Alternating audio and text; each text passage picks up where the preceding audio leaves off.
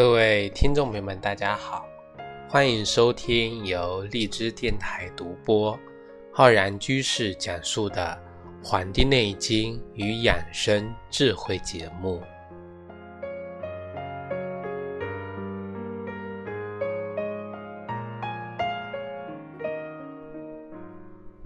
本期节目呢，要跟各位听众朋友讲节气养生的知识。今天啊，给大家讲的是我们的秋分节气。那么秋分呢，是我们农历二十四个节气中啊第十六个节气，秋天的第四个节气。那么到了秋分日以后呢，啊，我们刚好处在了这个秋季的九十天之中，刚好呢平分了整个秋季。这个时候啊，太阳。到达了黄金一百八十度，所以我们称之为呢秋分节气。秋分啊，它这个分字呢，其实在古古文中呢，就是一半的意思。就是说到了秋分以后啊，北半球各地的这个昼夜长短啊，刚好是昼短夜长。那么南半球以后呢？各地是昼长夜短，所以说在秋分这一天啊，两者刚好是一样的。那么秋分节气过后呢，气温就会一次次的下降，所以听众朋友呢一定要注意这个保暖工作。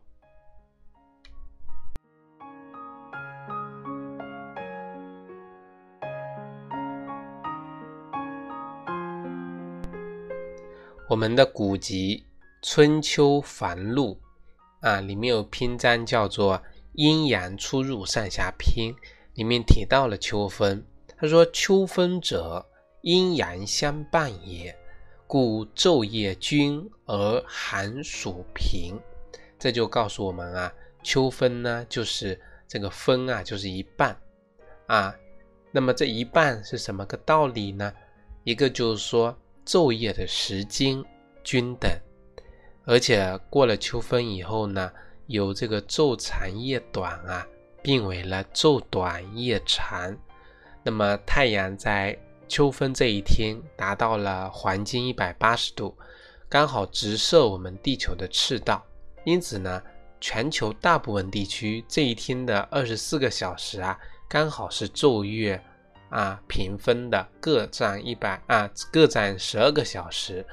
那么在北极点呢与南极点附近啊，这一天可以观察到太阳啊整日都在这个地平线上转圈的这么一种地理的特殊现象，这是秋分的一个啊意义。那么还有个意义呢，就是说在气候上由热转凉。按照我们国家古代呢，以这种立春、立夏、立秋、立冬啊。为这个四季开始的季节划分的话呢，我们的这个秋分啊，刚好居在了我们秋季九十天中之间，刚好平分啊秋季。那么我们秋分在《月令七十二候集解》中提到了，说八月中解禁春分。这个分呢，它就告诉我们昼夜平分，就像我们这个春分一样。春分那一天也是太阳啊直射我们地球的赤道，刚好呢也是昼夜相等。此后呢，阳光直射位置开始向南半球移动，北半球啊昼短夜长，气温呢降低，在全国啊这个有非常。重要的这个气象的意义在这里边。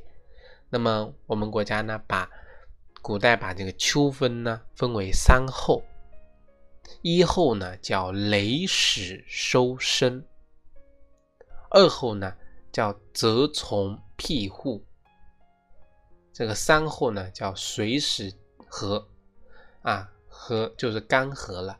古人呢认为这个雷呢是因为阳气盛。才发出声音的。那么到了秋分以后，我们一直刚跟大家讲，所以这个阴气啊越来越重，阳气呢不断收敛，那么到了秋分过后，阴气非常的旺盛，所以呢就不会再打雷了。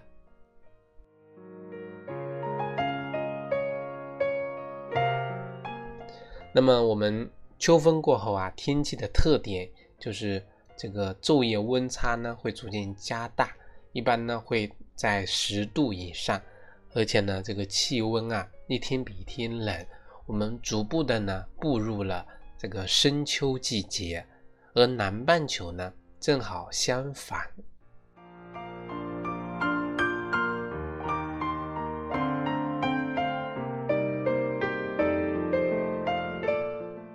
那么，这个天气慢慢的变冷啊，这那些蛰居的一些小虫子呢，开始呢缠入它们的洞穴，所以这个秋分二候叫蛰虫庇护。那么就用这些细土啊，将它们的这个洞门呢分藏起来，防止这些寒气入侵。而且呢，磅礴的雨季呢，慢慢的离去，雨量减少。那么水呢也开始干涸，天气呢不断的干燥，那么河流、湖泊中的水量啊慢慢的降低，沼泽与水洼中开始呢逐渐呢干涸起来。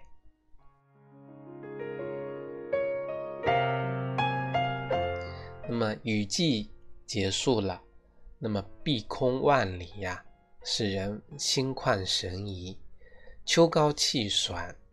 丹桂飘香，那么秋分是一个美好宜人的一个时节，更是我们很多人啊品尝一些美食的这个时候。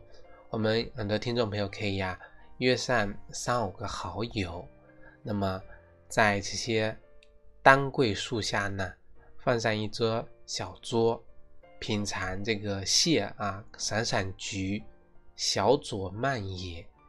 那么惬意呢，非常的惬意。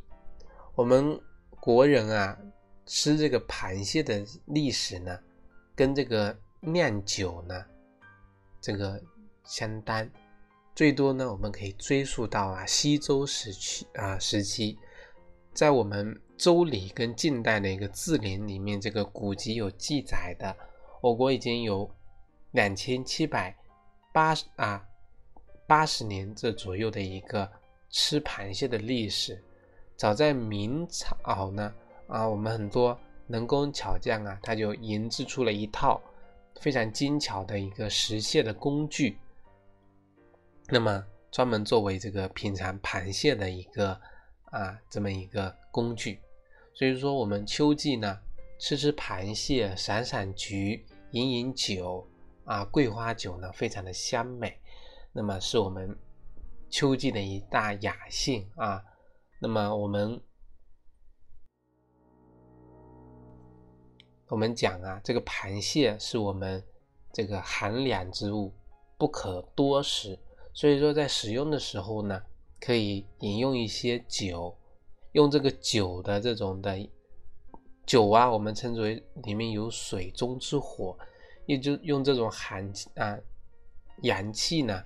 跟我们螃蟹的寒凉之气呢综合，达到一种阴阳平衡的效果，诸邪不侵。所以说我们啊讲美食跟健康要两不误，就要做好呢，就是饮食方面的一个平衡。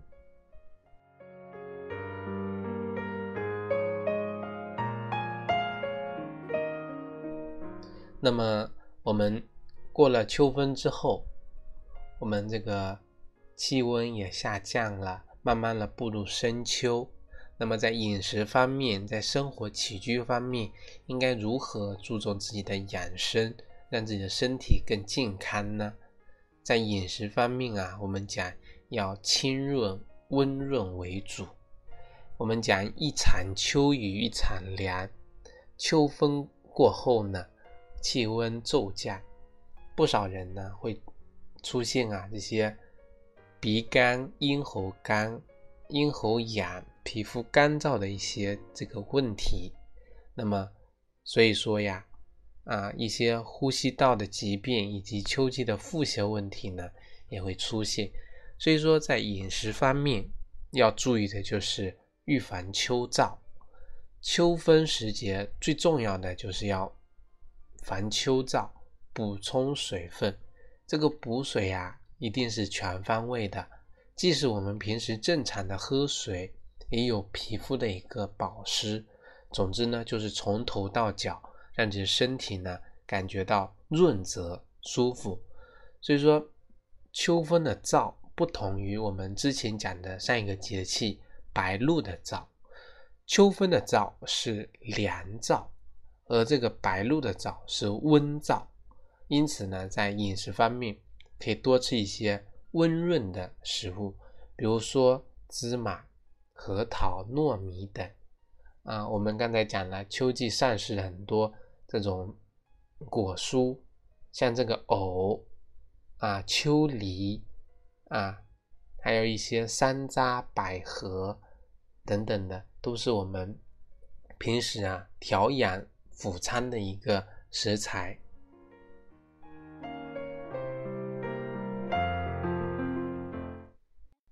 那么我们秋季秋分时节的鲜梨跟萝卜呢，都是具有行气的功效的，可以呢抵达我们人体各处的这个部位去润燥。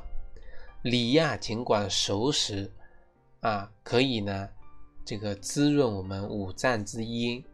秋燥呢，容易伤我们的大肠，所以经常有便秘啊、痔疮等出现的呢，我们可以吃一些芭蕉、香蕉、芝麻跟核桃，以及呢何首乌等。那么除此之外呢，还要谨记呀，叫秋瓜坏肚啊，在夏季，西瓜是消暑佳品。但是立秋以后，无论是西瓜还是香瓜、菜瓜都不能多吃，否则呢会损伤人的脾胃的阳气。我们中医认为呢，秋季六个节气期间呢，每天早晨喝粥啊，提倡喝粥。这个明代啊，李铁认为呢，叫盖晨起食粥，推陈至新。利格养胃，生津液，令人一日清爽，所补不小。就告诉我们喝粥啊的好处。在《清经方》中呢，也提到了，叫秋分时呢，啊勿食豆芽，此时豆芽会伤人神胆，引发哮喘。那么秋分时节呢，也不能多吃新姜以及生蒜。像这个，我们临近这个中秋节，那么蛋黄月饼啊、豆芽、新疆生蒜，还有这个野鸡，还有猪肚、芹菜，还有我们刚才提到的螃蟹呀，都是要少吃或者呢不吃为宜的。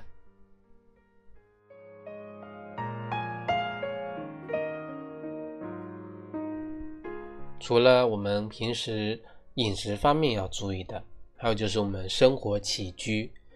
秋分之后呢，这个人的这个肠胃道啊，对寒冷的刺激呢越来越敏感。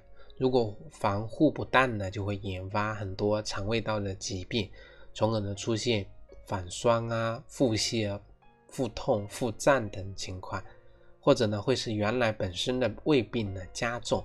所以说，患有慢性胃炎的人啊，这个时候应该特别注意胃部的保暖，适时的增添衣物。夜晚呢，睡觉要盖好被子。增衣呢，也不能过多过快，使人呢，啊，有这种抵御寒冷的能力。我们讲春捂秋冻就是这个道理。像儿童跟老年人体质比较弱的，不同于青壮年，对冷的。这个敏感性较高，在这个秋季呢，尤其是啊，要注意衣服的增减，早晚多穿些衣服，避免呢受冷着凉感冒。特别要注意的就是让脚部保暖，别让我们的脚部呢处于夏天中，光脚穿凉鞋，这样子很容易着凉，引发呢这个肠胃的不适，招来感冒等这个情况。除了白天让脚暖和些，晚上回去啊，用热水泡一会脚也是非常不错的。我们秋季尤其要养成一个早睡早起的习惯，哪怕是比以往啊早十分钟，也是一个进步。尤其是很多女性听众朋友，更要注意的就是早睡早起。我们讲夜越深，寒气就越重。寒气呢，很容易入侵人的体内，给以后我们的腰腿疼痛啊埋下隐患，哎，还会呢导致我们很多咳嗽的这个疾病发生。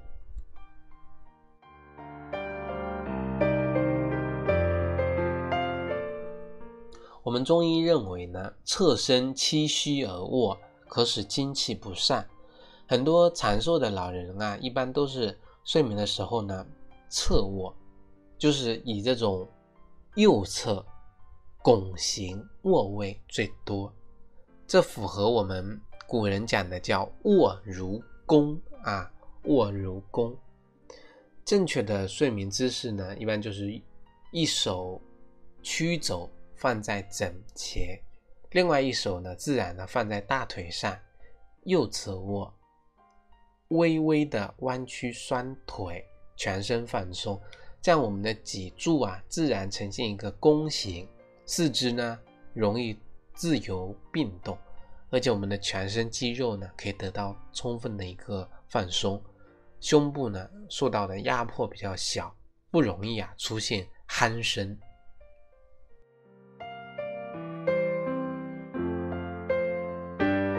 当然了，我们特别要注意的就是，虽然说秋季的睡眠姿势呢因人而异。像有些疾病患者呢，就不适合采用右侧卧的方式；有些心衰的患者啊，可以采用半卧位。那么一些脑血栓的患者呢，侧卧会加大这个血流的障碍，容易呢导致血栓的发发生。适宜呢适宜这个仰卧。有些胃溃疡的患者呢，右侧卧会加大胃部啊流向啊这种这个酸性液体的一个回流，引起呢胃部的灼痛，所以适合呢左侧位。还有一个高血压的这个患者，适宜呢这个加枕平卧，枕头高一点，枕头一般就是高十五厘米左右。那么肺气的这个。有这个肺气肿的患者呢，适合仰卧，头部略高，双手呢向下微伸，保持一个呼吸的一个通畅。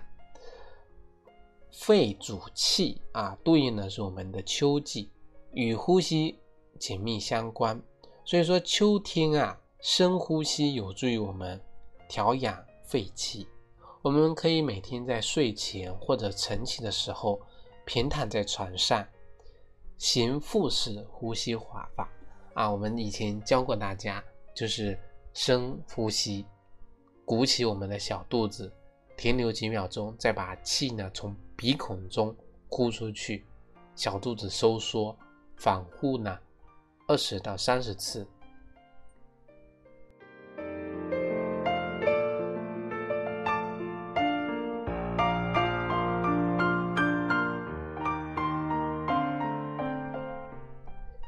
在运动上啊，我们讲秋季秋高气爽是一个锻炼的好季节，但是呢，由于人体阴精阳气正在处于一个收敛内养的一个阶段，运动呢也要遵循这个原则，就是不要运动量过大，尤其老人、儿童跟体质的虚弱患者，以防呢出汗过多，阳气耗散。所以说，运动要选择一些轻松平缓、运动量不大的项目。那么，其实呢，在秋季做运动啊，一个早晚温差大、气候干燥，那么还要注意啊这个健身的效果。所以我们要注意三防：一防受凉感冒。秋日呢，清晨气温低，所以要根据户外的气温增添衣物。在锻炼的时候呢，不适合一下子脱的太多啊，要等身体发热了才可脱下外衣。第二个呢，就是运动损伤，因有有一些运动啊，人的肌肉韧带在气温下降的情况下呢，会有些收缩，肌肉伸展的力度呢不够，那么我们有时候呢没有控制好运动的力度，就容易造成肌肉、肌腱、韧带的一个还有关节的一个损伤。所以说，在每次运动之前啊，一定要注意好，做充分的准备活动。还有一个呢，第三个就是运动过度了。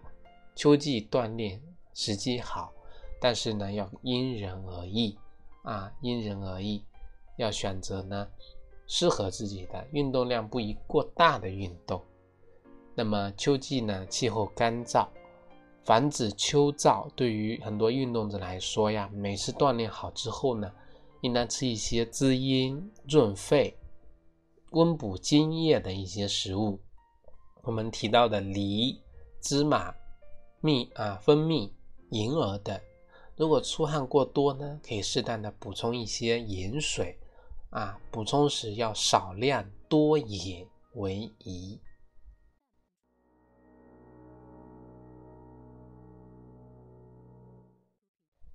那么秋季啊，这个养生还有一个要注意的就是情志方面的一个调养。进入秋天以后呢，天人相应啊，天人相应。我们肺属金，与秋气相应，肺主呼吸啊，在志为忧。所以说肺气的虚，呃，比较虚的人呢，就比较敏感。尤其是些老人啊，中老年人，目睹秋风冷雨，花木凋零，万物萧条，那么就容易出现悲秋、凄凉、垂暮这样的一个情感，产生抑郁的情绪。我们《黄帝内经·素问·四季调神大论》讲，要使志安宁，以缓秋邪；要收敛神气，使秋气平。要无外其志，使肺气清啊。提到的三点，要收敛神气啊，要以缓秋行，要使我们的肺气呢清平。所以说啊，秋风养生要宜动不宜静，动起来才能够呢帮助我们气血收养，而且呢这个时候呢。空气质量是较好的，可以让我们呢多多出去走走，锻炼身体，让人啊神清气爽。那么可以通过跑步、登高啊，登高远眺，是一个很容易啊帮助我们赶走忧郁、惆怅的一个方法。对于很多。极少运动的办公室的人跟老啊一些老人呢，刚开始运动呢，可以做一些伸展运动。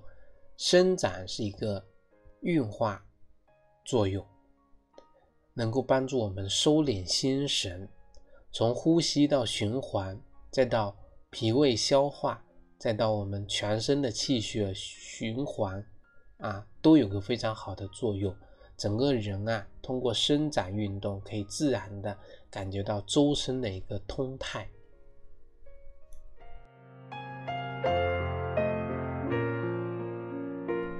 其实啊，无论是中老年人，还是我们很多普通的这个年轻人啊，应该说要不断的去锻炼自己的品格啊，培养自己良好的一个性格。养成了一种叫不以物喜，不以己悲，乐观开朗、宽容豁达，啊，恬淡宁静的一种性格，使我们的内心呢，在无时无刻保持一个平静。无论是面对秋季的肃杀之气也好，还是面对人世的啊悲欢离合也好，应该不断的学习秋季这种容平的。特性啊，帮助我们在人世生活中呢，更好的生活。好了，我们本期的节目呢，就跟各位听众朋友分享到这里。非常感谢大家收听，欢迎大家呢能够订阅我们的微信公众号“养生交流群”以及新浪微博《黄帝内经与养生智慧》。另外呢，大家可以在网易云课堂搜索“中医基础理论”和“中医诊断学”的课程，欢迎大家的学习。咱们下期再会。